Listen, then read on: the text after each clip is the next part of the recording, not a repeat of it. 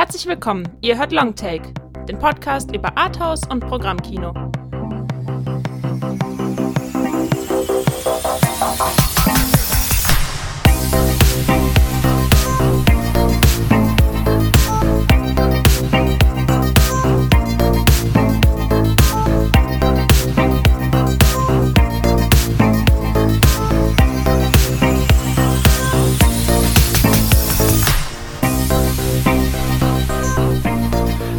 Herzlich willkommen. Ihr hört den Longtake Podcast, Folge Nummer 69. Mein Name ist Lukas Bawenschik und ich begrüße den erstaunlichen Lukas Markert. Hallo. Und den bemerkenswerten Johannes Dahlke. Moin, moin. Nachdem wir uns in der vergangenen Folge mit Clint Eastwood Sully beschäftigt haben, besprechen wir heute einen Komplementärfilm. Flug 93, Paul Greengrass Dokudrama über die Ereignisse vom 11. September 2001, der vor einigen Monaten zehn Jahre alt wurde. Zwei Filme über das amerikanische Kollektivtrauma, die vieles verbindet, aber auch einiges trennt. Ein Vergleich erschien uns sehr ergiebig. Sehr ergiebig wäre für uns auch Feedback, das ihr uns als Kommentar auf longtake.de, per Mail an feedback at longtake.de, auf facebook.de slash longtakepodcast oder auf Twitter unter dem Handle at longtake.de zukommen lassen könnt. Eine neue iTunes-Rezension gab es in dieser Woche nicht. Kommen wir also direkt zur Besprechung von Flug 93. Trailer. Und damit gebe ich ab an Chris, der gute Nachrichten über das Wetter hat. Ganz genau. Man sollte einfach rausgehen und den Tag genießen. Werfen wir einen Blick auf die Gesamtwetterlage. Hey, hier ist Sandy von hinten. Kannst du das Bodenpersonal anrufen? Wir brauchen noch ein paar Decken und Kissen. Die weiße Zone ist nur zum Aus- Das Meeting gestern Abend war toll. Er ist bestimmt begeistert.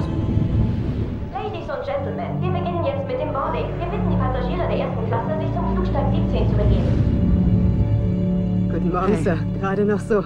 4D. Danke. Ladies and Gentlemen, leider ist heute Morgen starker Flugverkehr und dadurch kommt es zu einer Verspätung von ungefähr 30 Minuten.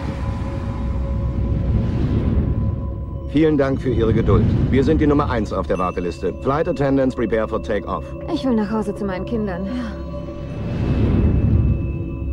Okay. United 93, runway 4 left, clear for takeoff. Roger that. Sir, CNN meldet gerade, dass ein Sportflugzeug das World Trade Center getroffen hat. Mann, eine Menge Qualm.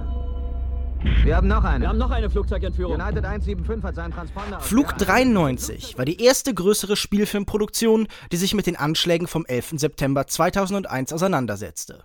Paul Greengrass aufwendig recherchiertes Drama löste bei Erscheinen ein gewaltiges Medienecho aus, Kritiker waren euphorisch, der Erfolg an den Kinokassen äh, war bescheidener. Greengrass begann seine Karriere als Dokumentarfilmer. Doch auch in der Fiktion strebt er danach, die Wirklichkeit detailgetreu wiederzugeben. Er entscheidet sich gegen Stars und eindeutige Hauptpersonen und setzt den Fokus primär auf Chronologie und Prozess. Flug 93 erweitert die bekannten Fernsehbilder um die Innenansicht der titelgebenden Maschine, das einzige der vier gekaperten Flugzeuge, welches sein Ziel nicht erreichte.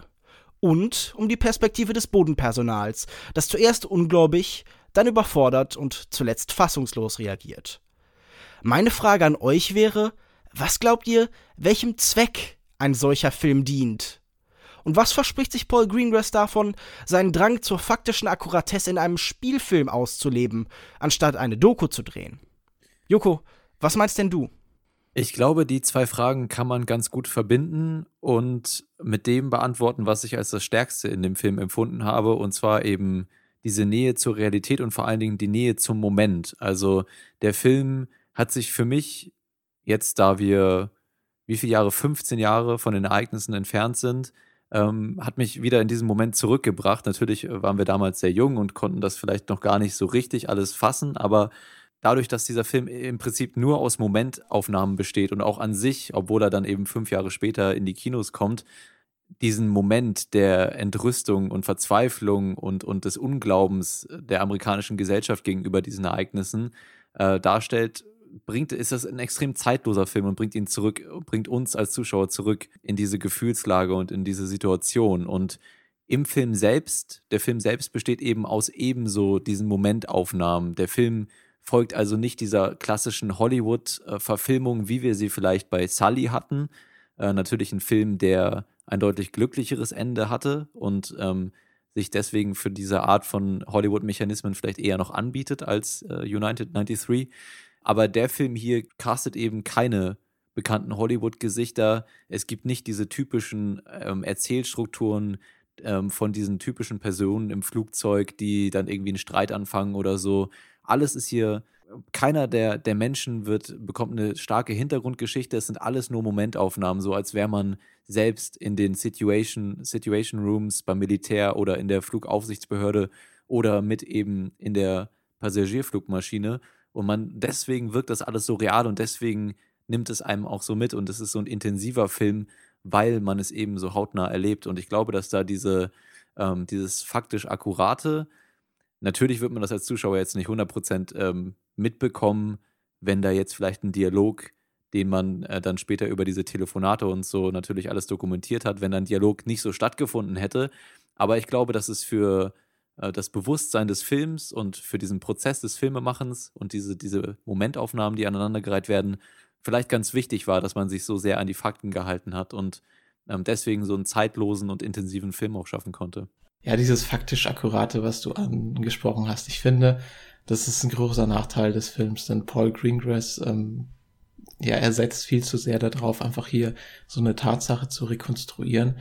Und ich glaube, wäre das jetzt irgend so ein Film über eine fiktionale Flugzeugentführung gewesen und niemand hätte hier drüber etwas gewusst, dann hätten wahrscheinlich etliche Zuschauer schon nach der ersten halben Stunde abgeschalten, weil das Ganze, ich meine, man kommt natürlich nicht um die Frage rum, ähm, ist es hier okay, aus so einer Situation Thrill zu schlagen, gerade auch wenn die erste Hälfte vielleicht noch mehr in diese halbdokumentarische Richtung geht, aber in der zweiten Hälfte ist es ja dann schon so ein bisschen Effekthascherei und ähm, gerade auch emotional ein bisschen manipulativ, wenn man die ganzen Personen im Flugzeug leiden sieht und sieht, wie sie sich verabschieden und so. Das ist dann auch wieder so, warum ich mich gefragt habe, ja, was, was soll das Ganze? Natürlich, was will Paul Greengrass mit dem Film bezwecken? Wahrscheinlich ist es wieder so ein bisschen Traumabewältigung, Trauma nachzuerleben und natürlich dann auch wieder so viel äh, Würdigung der ganzen Helden, die hier im Flugzeug waren, die amerikanischen Helden, die die ganzen Mitarbeiter, die dann in diesen Luftkontrollbasen sitzen und alles koordinieren und so.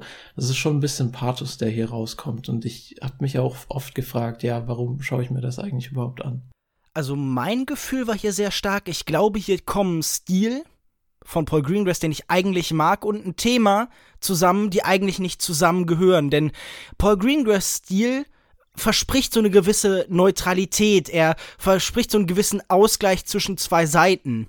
Nur haben wir hier eine Seite, die so eindeutig negativ besetzt ist, mit Terroristen, dass ein Ausgleich hier nie entstehen kann also während das bei einem Film wie zum Beispiel Bloody Sunday, äh, den er über den Blutsonntag von 1972 gedreht hat, ähm, wo das eben ein sehr passender Stil ist, weil man so das Durcheinander und das Chaos eines solchen Konflikts und das Entstehen des Ganzen eben nacherzählen kann, ohne klare, Schul äh, ohne klare Schuldzuweisungen zu machen, entsteht hier so ein ja, also es ist sehr merkwürdig, so ein Blick auf ein Ereignis, bei dem man sich die ganze Zeit fragt, okay, wofür brauche ich diese Schilderung des Prozesses? Also, wir haben ja bei Sully darüber gesprochen, da wird das gesamte Ereignis auch noch einmal nacherzählt. Und da dient es dem Zweck, zu sehen, hat Sully irgendwo einen Fehler gemacht. Und auch hier habe ich das Gefühl, in der Nacherzählung ist am ehesten eine Fehlersuche die stattfindet. Und genau wie bei Clint Eastwood wird die Schuld bei der Bürokratie gefunden. Immer wieder sehen wir die Mitarbeiter von den verschiedenen Behörden, von der Flugsicherung, vom Militär und so weiter, die zuerst reagieren so mit, was, eine Flugzeugentführung, das hatten wir doch seit 30 Jahren nicht mehr und so ein Zweifel und Unglauben und so. Und auch diese letzten Texttafeln am Ende erzählen davon, okay, das erste Mal von diesem Flug 93 gehört, hat man dann eben vier Minuten nachdem die Maschine tatsächlich abgestürzt ist. Das heißt, äh, wir haben hier einen Filmemacher, der Neutralität erzählen will und der letztendlich doch wieder nur einen Gegner findet, nämlich äh, amerikanische Behörden, bei denen äh, Lukas gerade sogar noch gesagt hat, er glaubt, die werden da so ein bisschen heroisiert. Glaube ich gar nicht. Wie passt das denn zusammen? Also, wie hast du das denn empfunden, Joko? Ich habe das nicht so empfunden. Also, ich, ich glaube auch, dass es erstmal, glaube ich, dass es generell ein Film ist, der das große Ganze eigentlich relativ gut ausblendet. Also man bekommt hier nie einen politischen Kontext geliefert, so, so jemand wie Osama bin Laden oder so wird nicht erwähnt. Ähm, man, wie ich eben schon aus, ausgeführt habe, lebt man in diesem Moment mit, ja, und bekommt das mit, was die Personen in dem Moment auch mitbekommen. Und durch die ganze Hektik und so wird das große Ganze ausgeblendet. Wenn es am ehesten noch ein, polit am ehesten politischer Kommentar äh, sein soll, dann sehe ich das so wie du, dass eben vor allen Dingen diese Bürokratie und die Prozesse kritisiert werden und das ehrlich gesagt aber auch zu Recht. Also es ist ja nicht so, als ähm, wäre hier die Message wie in Sully, der Staat soll sich mal ein bisschen äh, raushalten aus dem Ganzen, sondern die Message ist eher, die, diese Pro Prozesse müssen gut vorgeplant werden und dann effizient ausgeführt werden. Also ich finde auch, dass der Stil hier sehr gut zusammenpasst von Paul Greengrass, der eben vielleicht zu Beginn vielleicht schon so ein bisschen zu sehr seine Wackelkamera einführt oder so. Ich habe das Gefühl, man hätte die Stilmittel hier ein bisschen steigern können, indem man am Anfang noch ein bisschen ruhig geblieben wäre und dann hektischer geworden wäre. Der Film ist jetzt von vornherein sehr hektisch. Also das sehe ich wirklich anders. Am Anfang ist da auch, wenn da Wackelkamera eingesetzt wird, noch eine gewisse Ruhe. Natürlich Vielleicht, wird da sehr schnell die Verunsicherung dann dargestellt. Man schneidet dann immer hektischer, man wackelt immer mehr und das steigert sich dann bis in dieses Finale, äh, als der Absturz stattfindet, wo die Kamera dann ja wirklich irgendwie keine Ahnung, auf einen Pogo-Stick geschnallt wurde oder nee, so. Genau, ja, aber ich finde eben, dass das natürlich sehr gut mit dieser Hektik und, und dem ganzen Chaos, was da entsteht, zusammenpasst, dieser Stil und wo mich das auch wirklich nicht gestört hat. Am Anfang, ich hatte so das Gefühl, ich habe irgendwie eine Szene so im Kopf, dass da ein Army-Kommandeur relativ zu Beginn des Films, bevor überhaupt so richtig klar ist, was überhaupt los ist, ähm, zeigt er irgendwie auf eine Tafel und während einer, während dieser kurzen Einstellung, wo er mit seinem Finger irgendwo hin zeigt, zoomt die Kamera einmal rein, einmal raus, geht nach oben, nach links und nach rechts ähm, nur in dieser kleinen, unbedeutenden Einstellung.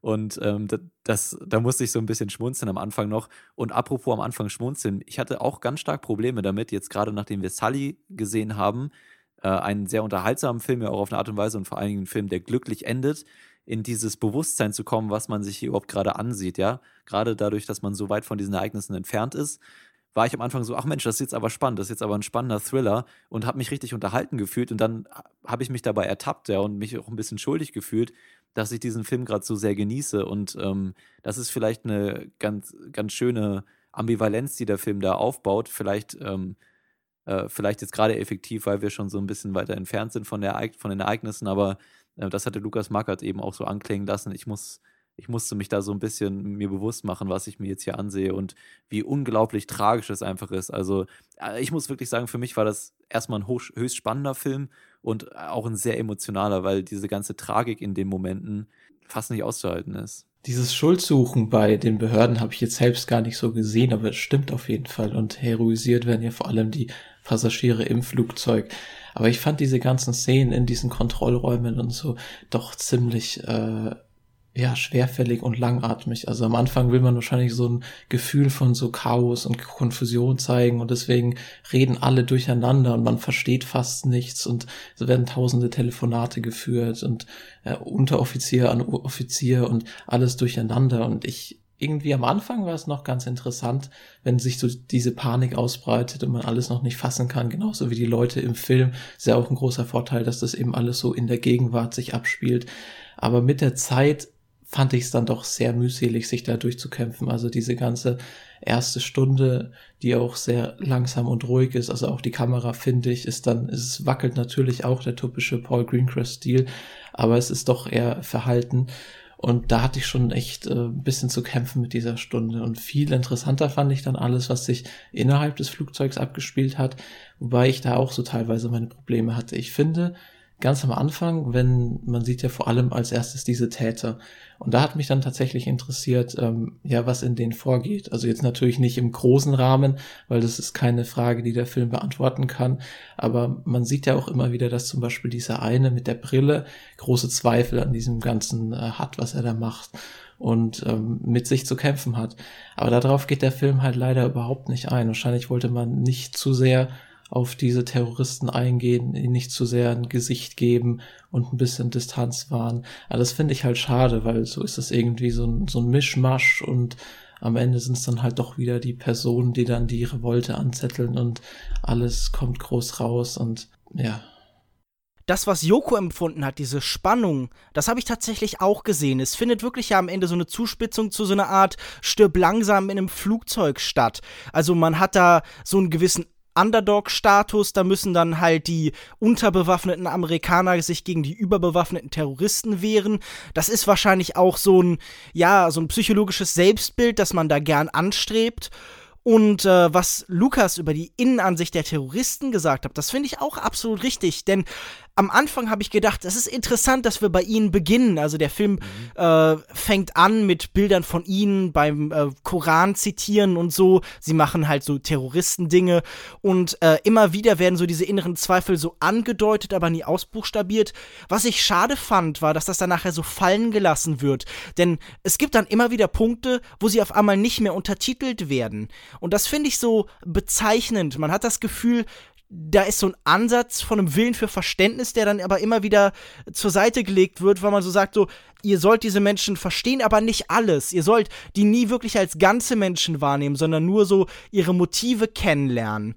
Und das fand ich so ein bisschen schwierig.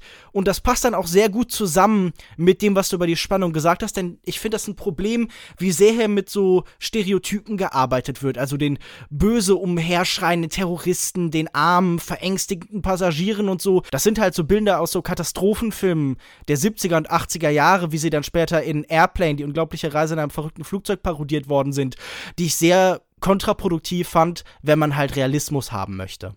Ja, dann schilder mir doch mal eine realistische Situation, wie du sie erlebt hast mit äh, Terroristen in einem Flugzeug, die nicht rumschreien und die Passagiere, die nicht verängstigt sind.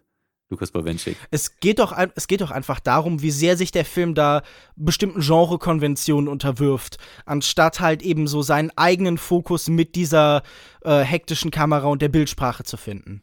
Okay, äh, also ich, ich fand es eigentlich, ähm, also ich, ich würde euch zustimmen, dass man diese Perspektive der Terroristen noch ein bisschen hätte mehr ausführen können, aber auf der anderen Seite wäre es dann dem, dem restlichen Film nicht so ganz treu, wäre man da dem restlichen Film nicht, Film nicht ganz treu geblieben, weil ja hier kein Charakter besonders stark eingeführt wird. Alle definier Charaktere definieren sich erstmal durch ihre Ohnmacht größtenteils, aber wie sie dann mit diesen Situationen eben umgehen und die Art und Weise, wie die Terroristen dann geschildert werden, wie sie beten und, und wie, wie sie äh, sich da reinsteigern auch, äh, ich glaube, das ist, kann man dem Film nicht vorwerfen. Also ich war natürlich persönlich auch noch nicht äh, äh, Zeuge einer solchen Situation, aber also ich, ich glaube auch nicht, dass das dem Film generell vorgeworfen wurde, dass er in diesen, in diesen Momenten besonders äh, irg irgendwelchen Klischees oder so irgendwelche Klischees besonders benutzt, um die Spannung hier künstlich in die Höhe zu treiben.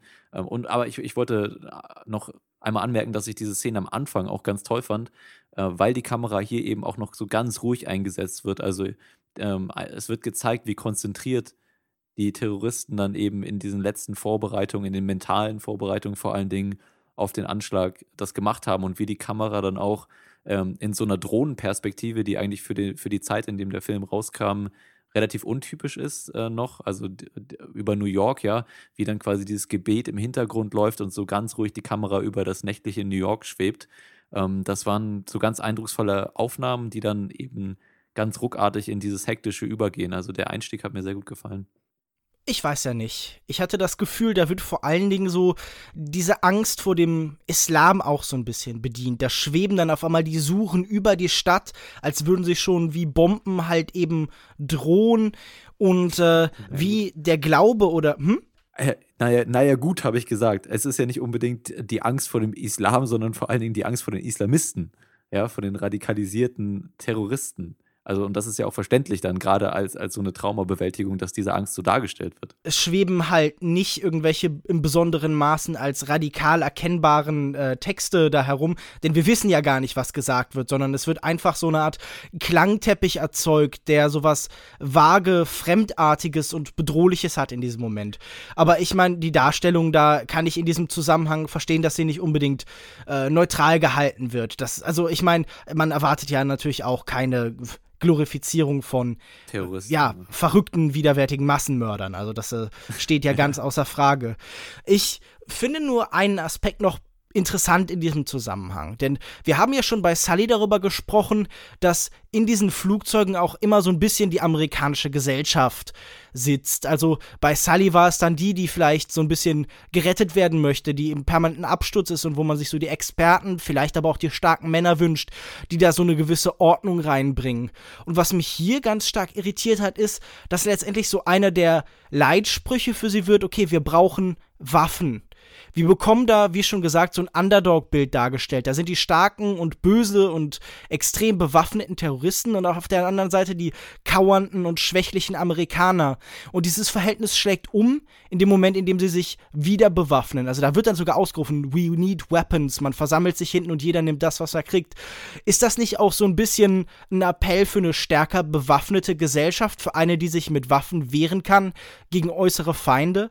Ist das vielleicht sogar äh, das Bild, das Greengrass vermitteln möchte, diese Vorstellung, dass man sich jetzt in einem neuen Clash of Civilization befindet und deshalb wir wehrfähiger werden müssen? Weiß ich nicht unbedingt, ob das die Aussage ist. Also vor allen Dingen hält er sich da, glaube ich, wie gesagt, an die wahren Begebenheiten und ähm, ehrlich gesagt muss ich sagen, dass sie sich auch nicht besonders effektiv bewaffnen. Also ich glaube, der, der ja gut, der eine findet den Feuerlöscher, der dann später allerdings auch wieder gegen sie verwendet wird, wenn du dich daran erinnerst, äh, dass der eine Terrorist dann den Feuerlöscher benutzt, um die, um die anstürmende Meute vom Cockpit noch ein bisschen länger fernzuhalten, äh, was so ein bisschen deiner Theorie dann widersprechen würde, weil die Waffe, weil die Waffe, die sie dann wählen, quasi dann im Endeffekt wieder gegen sie verwendet wird, indem sie den Besitzer wechselt. Aber ansonsten. Ja, aber das heißt doch nur, dass sie nicht ausreichend und nicht stark genug und nicht effektiv genug bewaffnet waren.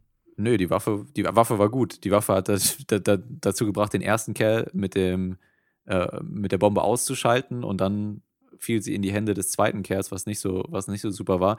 Also ich, ich, ich, ich sehe das da nicht so drin, weil vor allen Dingen auch viel Handgemenge dabei ist und so und, und äh, die starken Jungs. Äh, also das, das gerade was wir bei Sully kritisiert hatten, dass da eben dieser eine starke Mann ist, der als Retter auftritt, ähm, was natürlich auch auf den wahren Begebenheiten beruht, oder ich glaube, ihr hattet das besonders kritisiert, ähm, ist hier eben gar nicht so der Fall. Ja, also hier wird nicht einer zum Helden empor erhoben, sondern diese ganzen Leute schließen sich zusammen und stürmen dann fast schon gesichtslos. Man bekommt gar nicht so richtig mit, wer jetzt wen ausschaltet oder so und wer da jetzt gerade äh, irgendwas macht. Stürmen nach vorne zusammen in, als, als Einheit, ja. Und das war, glaube ich, eher die Aussage ich weiß nicht, entsteht in diesem Moment nicht so ein bisschen so diese Militia, die Miliz, die im zweiten Zusatzartikel der amerikanischen Verfassung festgehalten ist, die letztendlich natürlich auch die Rechtfertigung für so die amerikanischen Waffenrechte, den amerikanischen Waffenbesitz darstellt? Also das ist, was ich in dieser Gruppe von Menschen gesehen habe. Halt so eine, ja, so, so, auch so eine gewisse Selbstjustiz. Da sind Amerikaner, die sind auf sich allein gestellt. Da ist keine Hilfe von außen. Die Bürokraten, die Regierung, die sind fernab. Die sehen durch Ferngläser die Einschläge ins Weiße Haus. Die bekommen über Funk vage Verständliches mit und irgendwie entschlüsseln das dann, indem sie an Tonbändern das mehrfach hören und sind einfach viel zu langsam und fern. Mhm. Und deshalb müssen sich die Amerikaner eben selbst bewaffnen und selber wehren, wie ihnen das ihre Vorväter äh, nahegelegt haben. Ich weiß nicht, ob der Bewaffnungsgedanke da alleine mit reinspielt, aber ich fand auf jeden Fall äh, diese Idee der Gemeinschaft ganz gut, weil dann gibt's eben der eine, der ist so, so ein Pilot für Leichtmaschinen und der andere ist äh, ja irgendwie kampftrainiert im Nahkampf und dann verbünden sie sich eben um gegen diese Terroristen dann das Cockpit zu stürmen. Und da kam ja schon so ein ähm, Solidaritätsgedanke auf unter den Passagieren. Und das passt ja dann auch wieder so. Also ist ja nichts äh, dagegen einzuwenden, wenn man sagt, irgendwie das amerikanische Volk, wenn du jetzt die Passagiere als Abbild von Amerika siehst, muss sich zusammenschweißen, um gegen dann zum Beispiel mhm. Islamisten zu ähm, kontern. Aber und vor allen Dingen steht das auch im starken Kontrast zu dem, wie die Behörden dargestellt werden, eben überhaupt nicht als Einheit, sondern als super fragmentiert. Also ähm, es ist ja in der Tat so, dass wir hier teilweise Informationen zehnmal gesagt bekommen, bloß immer in verschiedenen Krisenräumen, ähm, bei verschiedenen Institutionen. Und äh, für mich war das auch überhaupt nicht repetitiv. Das war einfach für mich so ein bisschen an den Kopf packen und selbst fassungslos sein in diesem Moment, ähm, ob der Tatsache, dass sie das überhaupt nicht geregelt bekommen. Also wie alleine wie häufig der eine Typ der Flugsicherung, also der Boss der Flugsicherung, ähm, sagt, wo ist eigentlich äh, mein Liaison oder, oder meine Verbindung zu dem Militär? Das sagt er bestimmt 20 Mal oder so und es, es gibt einfach keinen Fortschritt in dieser Situation. Und das ist ähm, ja, also für mich meines Erachtens auch zu Recht angeprangert, dass diese Systeme natürlich besser funktionieren müssen. Gerade, und das ist dann auch der richtige Weg, versuchen diese Prozesse effizienter zu machen und, und spezifisch, spezif auf spezifische Bedrohungen zu reagieren, anstatt dann eben der NSA die, die, die Macht über, über den Computer in jedem amerikanischen und weltweit Haushalt zu geben. Ja, also wenn man, wenn man spezifische Reaktionen und Prozesse verfeinert und optimiert, dann ist das tausendmal besser als diese, äh, als, als, der, als der NSA diese totale Freiheit und den Überwachungsstaat einzuführen. Und ich glaube vielleicht auch, dass der Film als Teil dieses, dieses Zeitgeist, der nach 9-11 entstanden ist, vielleicht auch, auch als Argumentation für, für die NSA und für den Überwachungsstaat ähm, gelesen werden kann, wenn man sich in dieser Periode ähm, befindet. Aber für mich hat es nur eben nochmal gezeigt, dass eben in, so, in diesen Momenten die Prozesse besser funktionieren müssen. Ich fand vor allen Dingen interessant, wie sehr dieses Gefühl von Überraschung in diesen Institutionen eben dargestellt worden ist. Denn da ist ja wirklich so eine Mischung aus Unglaube, also permanent wird gefragt, so was, eine Entführung, hä? Und äh, vor allen Dingen auch so ein permanenter Zweifel. Und darin schwingt überall mit, wie unvorbereitet man in den USA eben war. Also es kam ja wirklich so ein bisschen aus dem Nichts. Man war sich nicht bewusst, dass es solche Strukturen in der Welt gibt, die eben äh, ein Problem mit der USA haben in der Form. Man hat damit einfach schlicht und ergreifend nicht gerechnet. Mhm. Und wie langsam diese Maschine anläuft, weil sie so sehr in ihrer Routine verhaftet war, das wird da sehr präzise und auch äh, sehr schön auf den verschiedenen Ebenen dargestellt wie du aus dem Versagen dieser Strukturen ablesen kannst, dass der Film äh, diese Strukturen nur verbessern möchte, kann ich nicht ganz nachvollziehen. Also ich glaube, da ist schon eher die Aussage, okay, es, es muss irgendeine Alternative zu dem geben, das da eben gänzlich versagt hat. Mhm. Aber ich finde, das ist ähm, noch im Rahmen des Interpretationsspielraums. Äh, ich wollte vorhin noch einmal, da, da seid ihr so schnell weitergegangen, ähm, noch mal einmal einwerfen, dass ich die Terroristen und, und diese Gebete am Anfang eigentlich ähm, gar nicht so als das typische Hollywood-Feindbild identifiziert habe, sondern eher ähm, als ein Merkmal, was diese Leute ein bisschen menschlicher macht und dann auch gerade, wie sie so in bestimmten kleinen Momenten so damit umgehen. Und äh, ich meine, dass dann einer anfängt zu schreien und gerade der Typ mit der Bombe eben extrem äh, es ist nicht gar nicht erwarten kann, diesen Terrorakt auszuführen. Das ist natürlich auch in gewisser Weise realistisch. Also wenn man sich so die, die Psyche und Mentalität von solchen Selbstmordattentätern äh, und diesen Glauben, den man jetzt persönlich gar nicht so nachvollziehen kann, ähm, dass wirklich, dass sie sich wünschen, ins Paradies zu gehen teilweise, dass also der Tod wirklich da der Glücksfall ist in dem Moment und vor allem der Märtyrertod für sie. Ähm, da, so eine Einstellung, die man nicht nachvollziehen kann, aber die sich dann in diesen bestimmten Handlungen und, und Gemütszuständen der Terroristen ausdrückt. Ähm, ich fand das, ich fand das eher war ein Vorteil von ihm. Also ich fand, dass der Film nicht dieses typische ähm, Nahost-Feindbild aufgebaut hat, sondern ihnen durch diese, durch die Sprache und so auch so ein bisschen Menschlichkeit mitgegeben hat. Ich kann das verstehen. Also ich hatte am Anfang das Gefühl, da soll so eine gewisse Würde eben in das, was sie tun, gelegt werden. Also nicht in die Akte, sondern einfach in ihre, ihr reines Dasein. Auch, dass sie in irgendeiner Form mit dieser Angst umgehen müssen. Also wir sehen ihn ja auch zum Beispiel am Flughafen, also ihn, ich meine damit einen der Terroristen, wie er sich genauso wie die Menschen später verabschiedet. Er sagt per Handy dann noch, mhm. ich liebe dich. Tatsächlich ja auch auf Deutsch. Äh, die Menschen haben ja lange in äh, Hamburg gelebt und haben sie sich da unter dem bösen Scheich Johannes Dahlke radikalisieren lassen, habe ich gehört. Da sind schreckliche danke, Dinge danke, passiert. Danke, dass ich jetzt in jedem NSA-Suchfeld da drin bin. Danke dafür. ja, ja. Ähm, ich, ich, wenn sie dir sagen, Lukas schickt uns, dann weißt du. Du weißt schon, ne? drei, drei Hops sind legal. Also du bist auch mit drin jetzt. Fuck. ja. Und das, wenn ich schon auf allen anderen No-Flight-Listen draufstehe, ja, nur weil ja. ich einmal eine Bombe mitnehmen wollte nach Spanien. Wegen einer ich schlechten iTunes-Rezension. Das konnte ich aber auch nicht auf mir sitzen lassen. Also unendlich minus eins. Du ja. weißt, was dir, äh, was dir blüht. Nein, aber um nochmal zurückzukommen. Zuerst habe ich da die Suche nach so ein bisschen Würde tatsächlich wahrgenommen. Später sind diese Menschen dann immer mehr zu Karikaturen geworden. Man könnte natürlich auch sagen, sie nehmen immer mehr die Rollen an. Aber wenn sie dann später so im permanenten Zustand des, des Schreiens, der Aggression sind, dann sind sie viel näher an diesem Klischee-Hollywood-Bild, von dem du eben erzählt hast. Mhm äh, dran. Ja, ein kleiner Moment, den ich, den ich so ganz symbolisch fand äh, dafür, wie, ähm, äh, wie abgeschottet diese Terroristen in dem Moment sind, ist, dass er sich ein Bild vom Weißen Haus an seinen, an seinen Lenkrad oder wie nennt man es, an seinen Steuerknüppel heften musste, weil er nicht, weil er, okay, zur Sicherheit kann man das vielleicht mal machen, aber einfach die Aussage, die dahinter steckt, dass dieser Kerl eigentlich gar nichts gegen Amerika hat. Der weiß nicht mal, wie das Weiße Haus aussieht. Der macht es halt rein aus, aus einem Märtyrerglauben und einem Glauben an seine, äh, an diese falsche Auslegung de, des Islams. Sage ich jetzt, behaupte ich jetzt einfach mal aus meiner, äh, aus meiner Sicht so. Das, das fand Islamwissenschaftler Johannes Dahlke genau, das, äußert sich. Das möchte ich jetzt, damit möchte ich mich nicht rühmen, aber aus meiner bescheidenen Sicht äh, würde ich das doch so formulieren. Und das fand ich einfach so einen kleinen, äh, wieder so ein Moment, der viel aussagt, ja, dieses kleine Detail. Es ist wahrscheinlich auch einfach schwer, wie man solche Szenen dann, äh, wenn man es realistisch nennen will, wenn man sie so nachstellt, weil ich denke, das Ganze ist rekonstruiert auf ähm, den äh, Telefongesprächen, die dann aufgenommen wurden und wahrscheinlich die Aufnahmen der Blackbox, aber ob das wirklich genau so passiert ist, das ist natürlich zweifelhaft.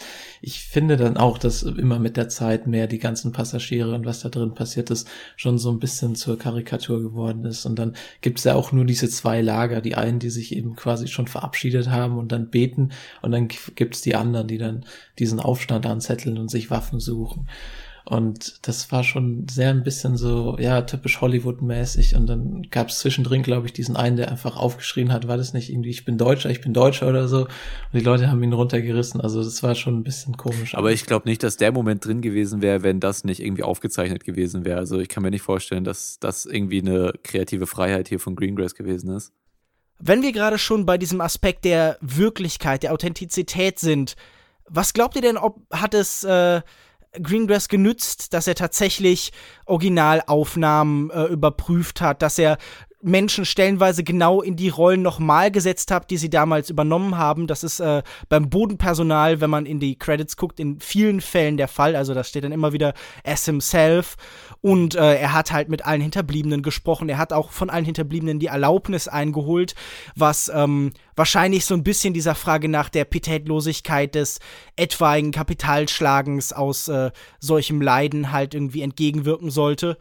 Ähm, wo habt ihr denn diese, diese Bemühungen nach Authentizität gemerkt und wo hat sie euch geholfen? Glaubt ihr, dass sie dem Film tatsächlich irgendwie dienlich ist, dem, was der Film erzählen will?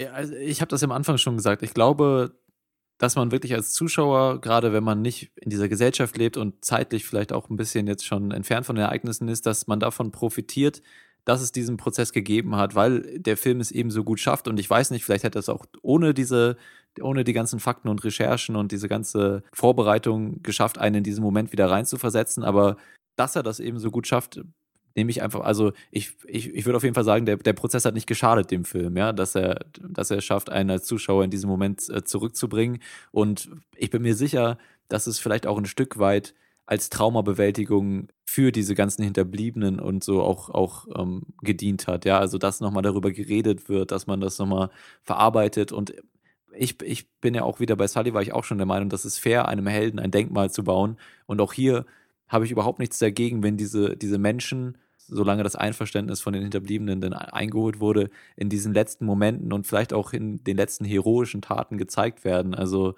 wenn, wenn sie schon ein so tragisches Ende genommen haben, dann habe ich nichts dagegen, wenn man sie in diesem Film auch auf diese Art und Weise nochmal zeigt, um, um andere Menschen zu berühren und äh, ihrem Leben über das eigene Leben, was sie selbst schon gelebt haben, hinaus noch versucht, einen Sinn zu geben. Ich bin nur einfach der Überzeugung, dass Kunst nicht einfach Wirklichkeit reproduzieren sollte auf eine Art und Weise, die unsere bestehenden Vorstellungen von der Welt noch einmal zementieren und dass sie sie vielleicht auch affirmieren. Ich glaube, Kunst muss immer eine Interpretation der Wirklichkeit darstellen im Idealfall. Sie muss in gewisser Weise uns einen neuen Blick auf die Dinge geben und das vermisse ich in diesem Zusammenhang so ein bisschen. Ich glaube, das ist Paul Greengrass bei einem Film wie Bloody Sunday ähm, deutlich besser gelungen, weil er tatsächlich die Frage nach politischer Verantwortung stellt. Hier ist die ja eigentlich schon beantwortet und ich glaube, hier wird den Leuten nur einfach nochmal erzählt und das kann kann dann, wie ihr schon beide gesagt habt, so eine Art Therapie sein. Man erlebt äh, das schon wahrgenommene eben nochmal, um damit besser umgehen zu können. Ja. Aber ich glaube, es stellt halt irgendwie keine ausreichende Deutung oder Interpretation des Vorgefallenen dar. Und da frage, wie, wie, gesagt, das ist halt, was ich sagen würde. Also ja. für mich ergibt sich hier nicht der Mehrwert des, der Fiktion. Aber, es, Aber es du hast ja schon erklärt, was für dich der Wert darin ist. Genau, sorry. Ich will es noch einmal ganz kurz rekapitulieren, dass ich halt glaube, dass dann der Film effektiv zurückbringt und, und diese, diese Tragödie nochmal spüren lässt. Und das ist ja auch ganz wichtig, was man vielleicht äh, in Dokumentationen auch so sieht, weil diese Bilder einfach so unfassbar tragisch sind, auch die, die ganzen Dokumentationen, was im World Trade Center passiert ist und so. Und natürlich ganz charakteristisch dieses, dieses Geräusch in den ganzen Dokus, wenn die Menschen auf dem Boden aufkommen, weil sie, weil sie aus dem Fenster gesprungen sind oder so, ja. Das ist mir zum, zumindest äh, als eines äh, als ein Merkmal im Kopf geblieben aus diesen, aus diesen ganzen Dokus. Dann haben die vielleicht auch den Effekt, aber ich glaube, das ist auch wichtig, einen Film zu drehen, der einem doch mal die, diese Tragödie dieses, dieses Events emotional und vielleicht auch ein bisschen dramatisiert bewusst macht. Ich, ich bin mir nicht sicher. Also ich glaube, es ist fast eine Stärke, dass dieser Film nicht politisch ist. Wenn man an sowas wie Fahrenheit äh, 9-11 denkt, da gab es ja diese, diese Szene, ähm, in der George W. Bush ganz, ganz stark kritisiert wurde, weil er eben so lange gebraucht hat, um, um mit der Situation klarzukommen, weil er in diesem. Weil er irgendwie ein Ziegenbuch vorliest. Ja, genau, und ganz, und danach auch so äh, sieben Minuten oder so einfach äh, regungslos in so einem Klassenzimmer mit Kindern sitzt und keine Entscheidung trifft, ja. Und ich glaube, dass es diese, diesen politischen Kommentar in dem Film nicht braucht, wenn er auch gerade, wenn, wenn es in anderer Stelle schon so deutlich ausgesprochen wurde.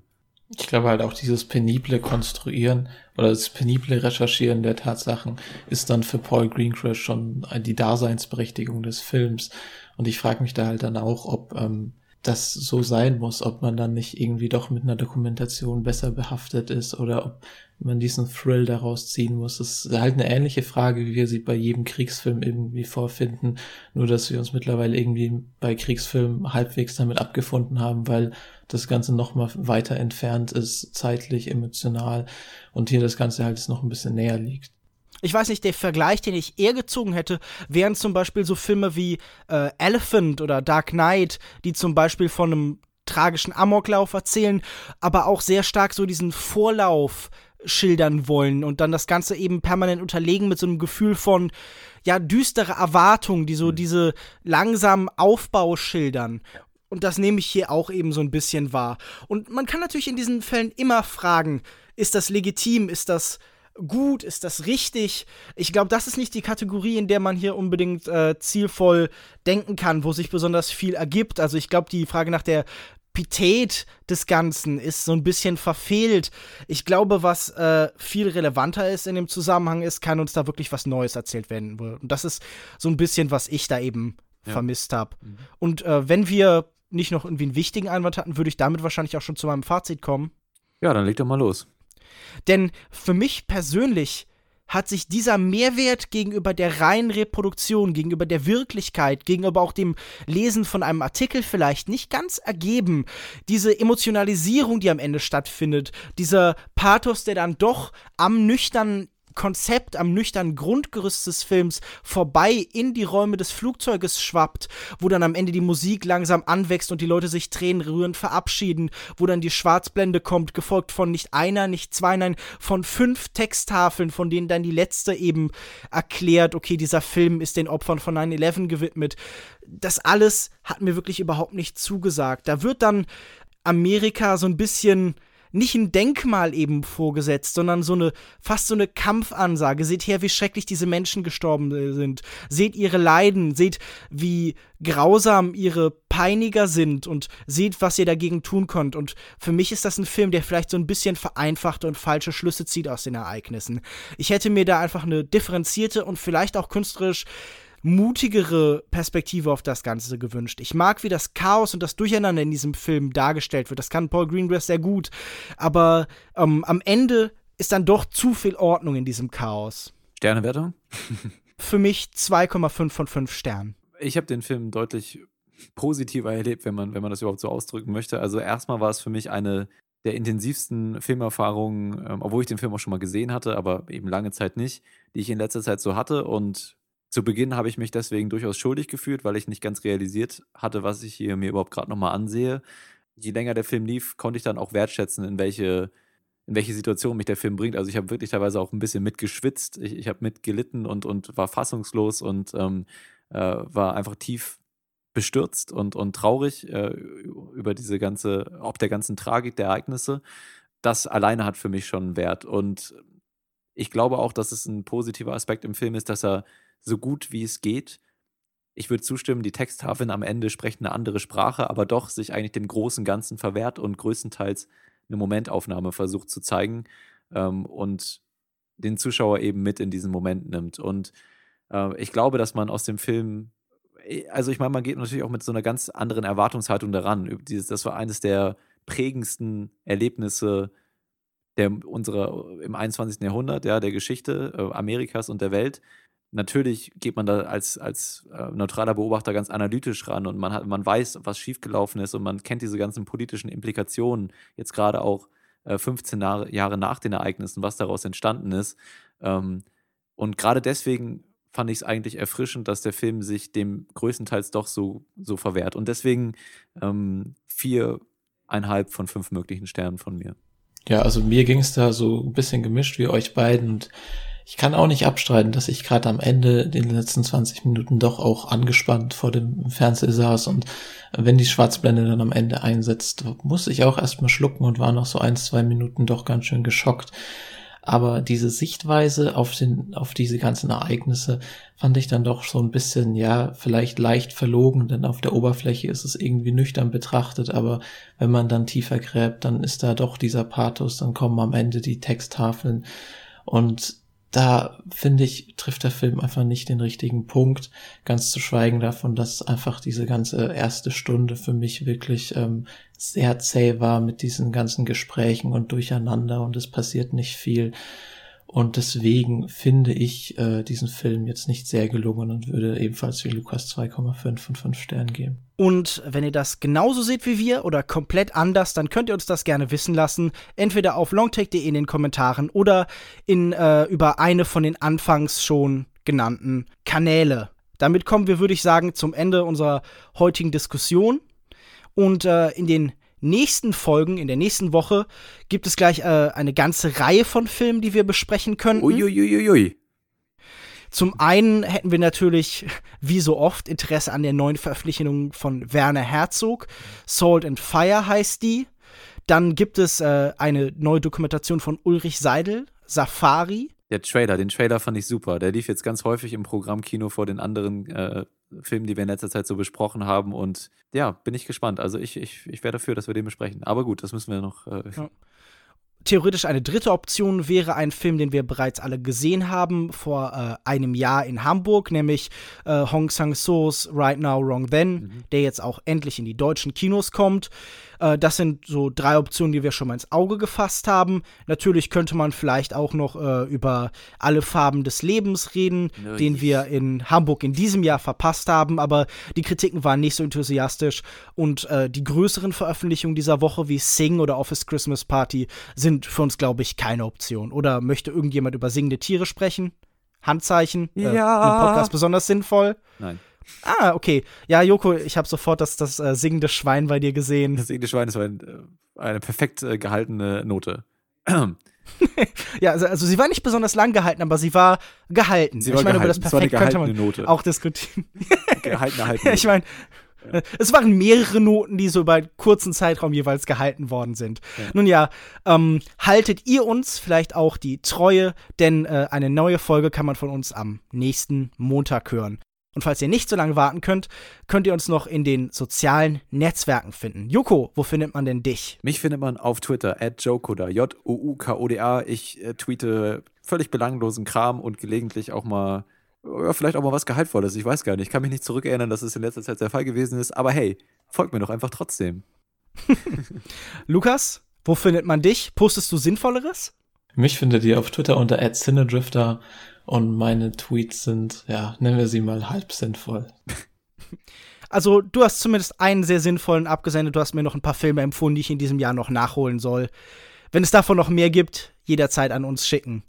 Zum Beispiel äh, bei mir auf Twitter an @kinomensch, auf äh, meinem Blog kinomensch.wordpress.com, auf Facebook unter facebook.de slash kinomensch und regelmäßig auf kino-zeit.de, wo man zum Beispiel, äh, ja, aus der Sicht des Podcasts gestern einen Adventskalenderbeitrag von mir über riesige Nagetiere lesen kann. Mensch, das klingt ja mal richtig äh, fun oh fun. Oh ja, denn äh, ich bin ein unheimlich witziges Kerlchen. Das, äh, das kann man jeden Tag nachsehen.